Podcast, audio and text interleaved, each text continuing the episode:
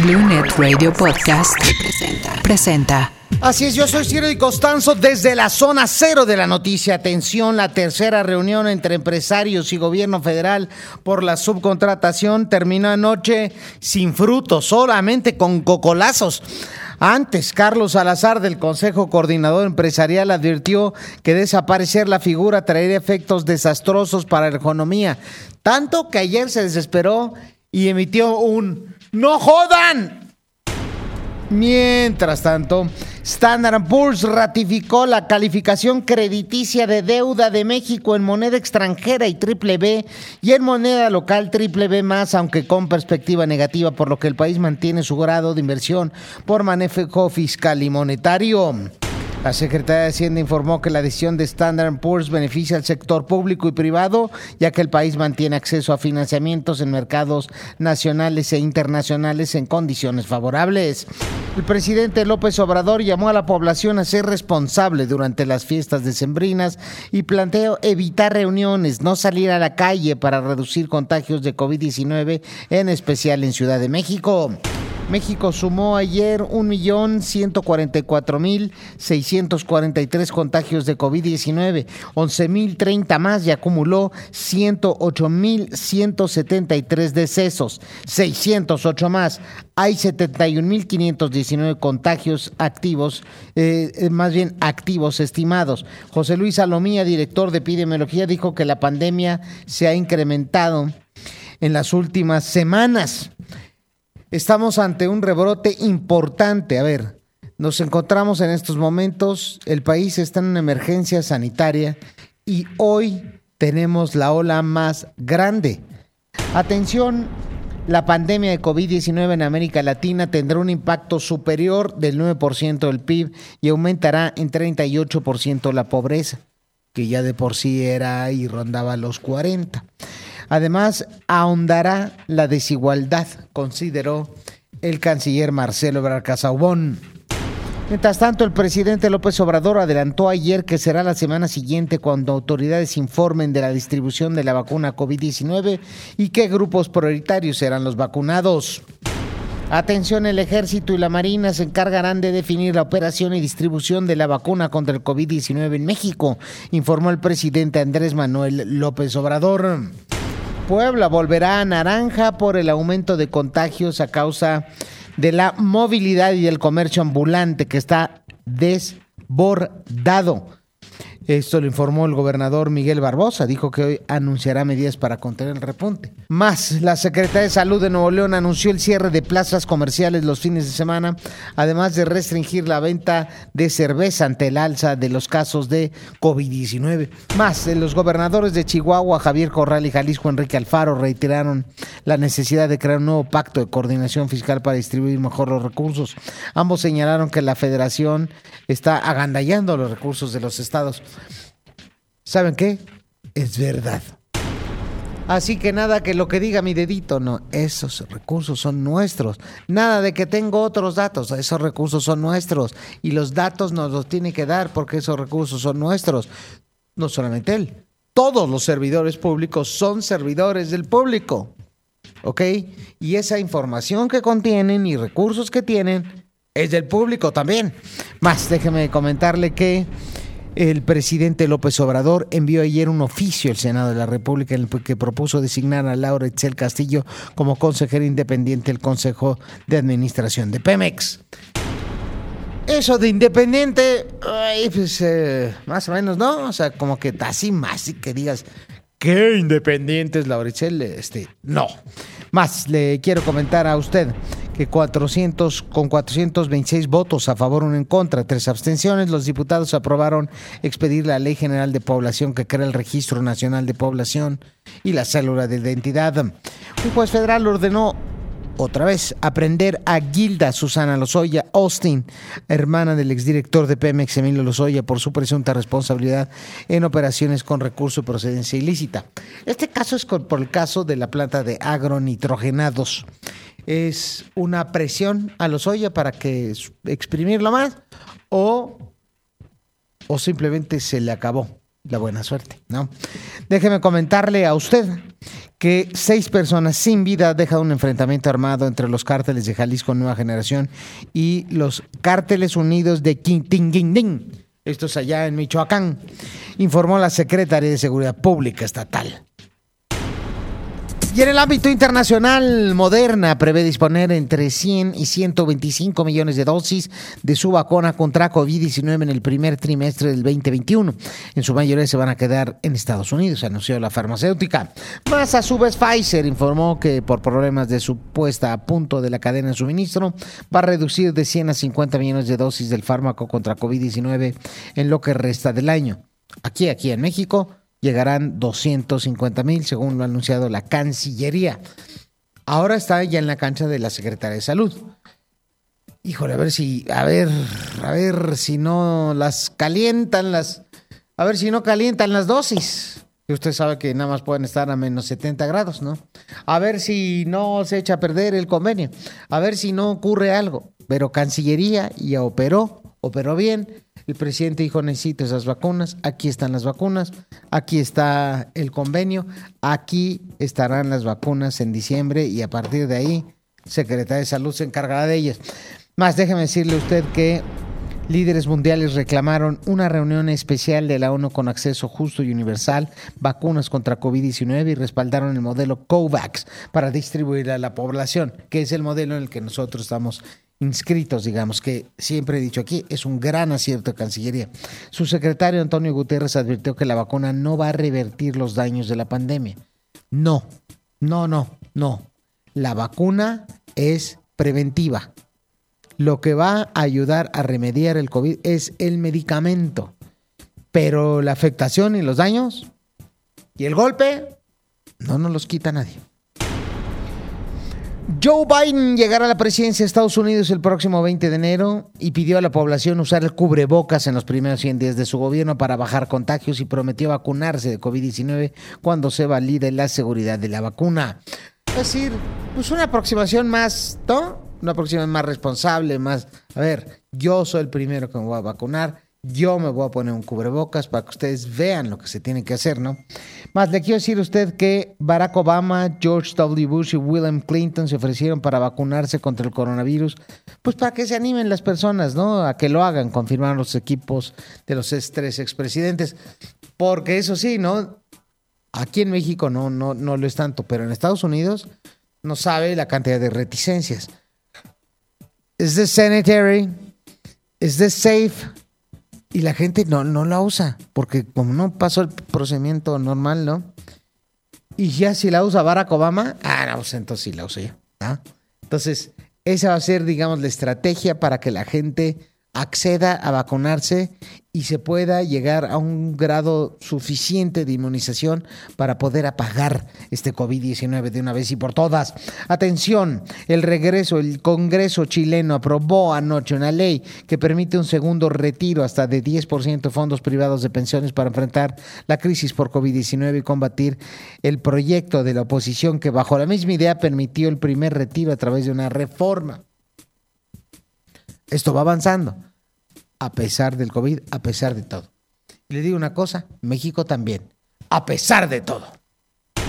Tienes la hora de las finanzas. Vámonos a conocer cómo están las bolsas. Evidentemente México, la Bolsa Mexicana de Valor está abriendo también el Nasdaq Composite y el Dow Jones, el índice Dow Jones ahí en Nueva York. Evidentemente, vámonos a ver cómo están las otras bolsas para que usted pueda tomar decisiones concretas y correctas aquí en la América, en el continente americano. Inversionista que además hace la patria y que tanto necesitamos. Atención. Mercados en Europa, FTSE 100 de Londres, toma decisiones correctas, sube 0.67%. DAX de Alemania avanza 0.09%. No hay sobresaltos. Atención, en España el IBEX gana 0.77% no hay sobresaltos. Francia, París, el CAC 40 sube 0.35% allí. Te mira con tranquilidad. No tenemos sobresaltos aquí.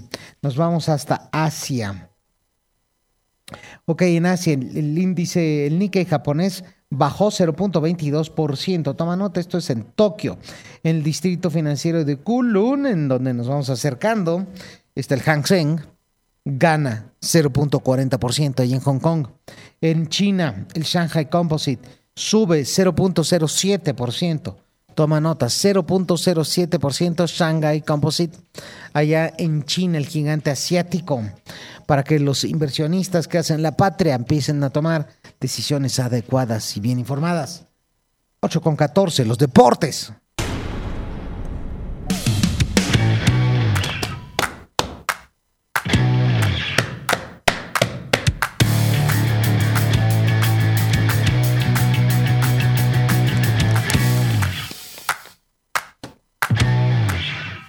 En los deportes, el técnico mexicano Javier Aguirre está dispuesto a volver a dirigir la Liga MX luego de que la pandilla del Monterrey mostró su interés por el Vasco, luego de que Antonio Mohamed abandonó la dirección del plantel. Toma nota. Me niego, me niego, me niego.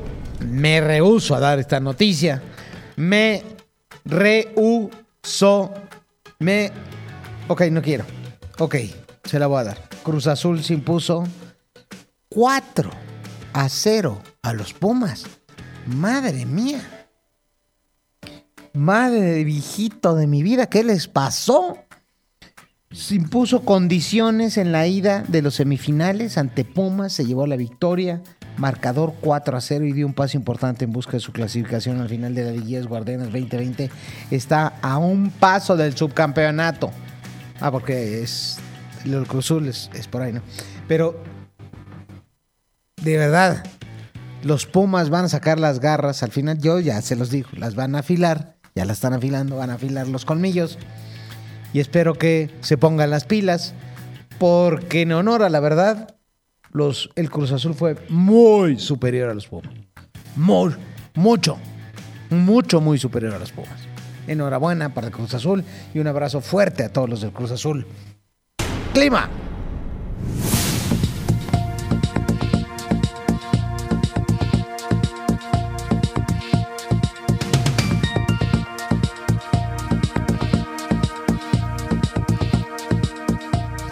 ¿Qué diablos está pasando allá afuera?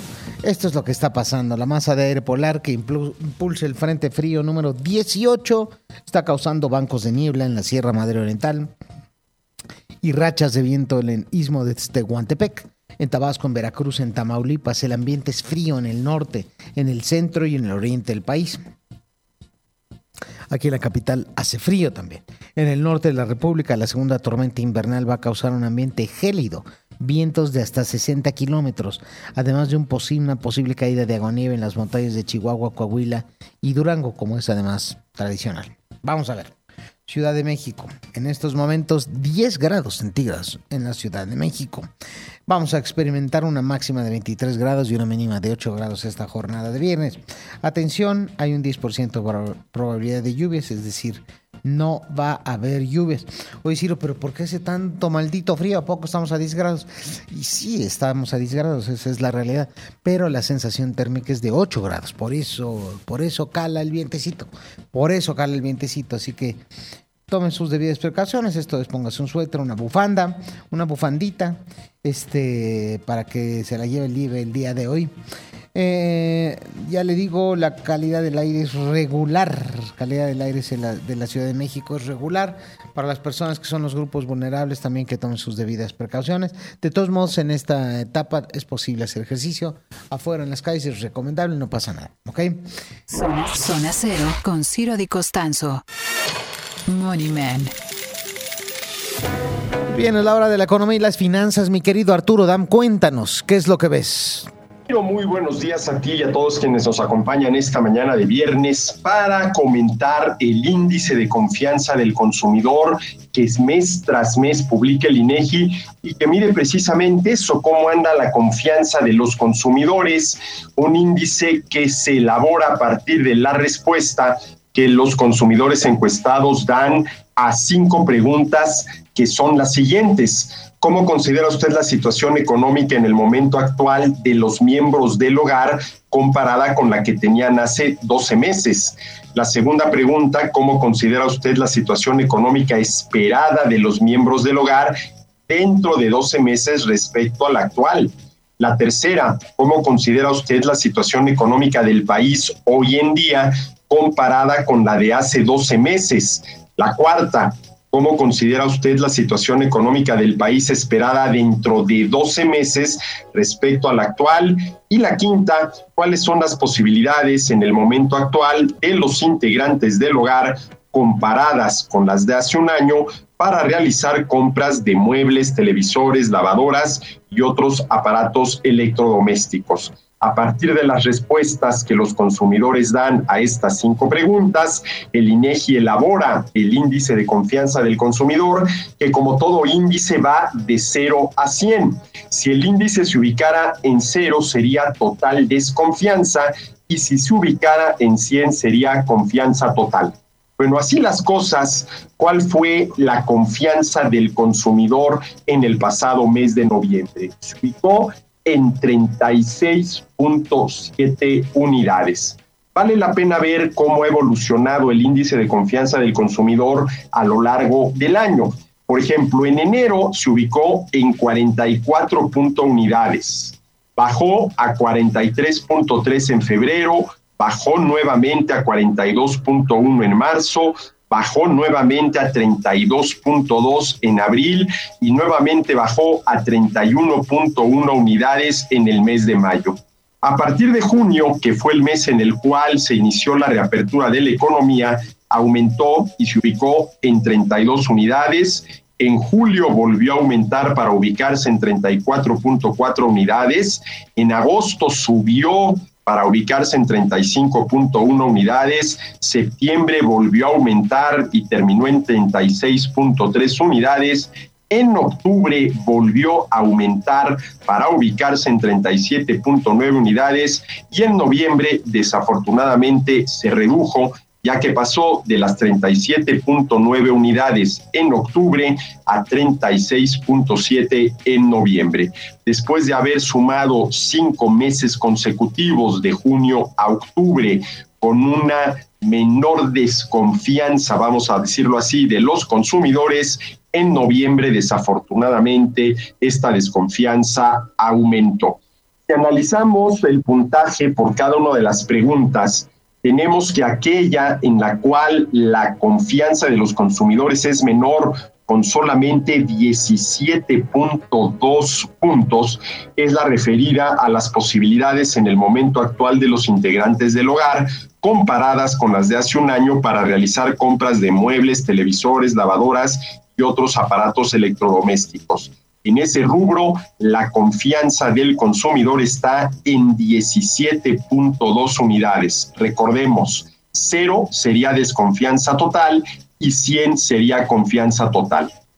El segundo rubro donde la confianza del consumidor deja mucho que desear es el relacionado con la situación económica del país hoy en día comparada con la de hace 12 meses. Ahí el índice de confianza está en 29.8 unidades. El tercer lugar tenemos la pregunta o la respuesta relacionada con la situación económica en el momento actual de los miembros del hogar comparada con la que tenían hace 12 meses está en 39.4 unidades. En cuarto lugar, tenemos la situación económica del país esperada dentro de 12 meses respecto a la actual, con 44.7 unidades. Y ahí donde hay confianza es en lo relacionado con la situación económica esperada de los miembros del hogar dentro de 12 meses respecto a la actual. El índice es de 52.1 unidades, 52.1 puntos. ¿Qué quiere decir esto? Que los consumidores encuestados tienen confianza de que dentro de 12 meses, en noviembre del año entrante, la situación económica de los miembros del hogar sea mejor que la que tienen actualmente. Ojalá y así sea, porque estamos hablando del bienestar de los consumidores, un bienestar que depende de la cantidad, la calidad y la variedad de los bienes y servicios de los que dispongan, ¿sí? Y esto tiene que ver con lo que se conoce como el consumo privado, que no es otra cosa más que la compra de bienes y servicios por parte de las familias residentes en el país un consumo privado que por razones obvias pues ha venido cayendo a lo largo de estos últimos meses y que desafortunadamente, por ejemplo, a lo largo de los ocho primeros meses del año, no tenemos información más reciente, en promedio mensual ese consumo privado, que no es otra cosa más que la compra de bienes y servicios por parte de las familias residentes en el país, cayó 12.2%. Pues así las cosas, Ciro, en materia de consumo privado, en materia de confianza de los consumidores. La nota sería que en noviembre, con relación a octubre, la desconfianza de los consumidores aumentó después de haber ligado cinco meses consecutivos de junio a octubre, durante los cuales esa desconfianza disminuyó. Ciro, que tengan muy buen fin de semana, cuídense mucho y aquí nos escuchamos el próximo lunes. Muchas gracias. Gracias, mi querido Arturo Dam, te agradezco mucho. Y bueno, pues la palabra clave en toda esta crisis, toda esta emergencia sanitaria, la palabra clave es confianza. Lunet Radio Podcast presentó.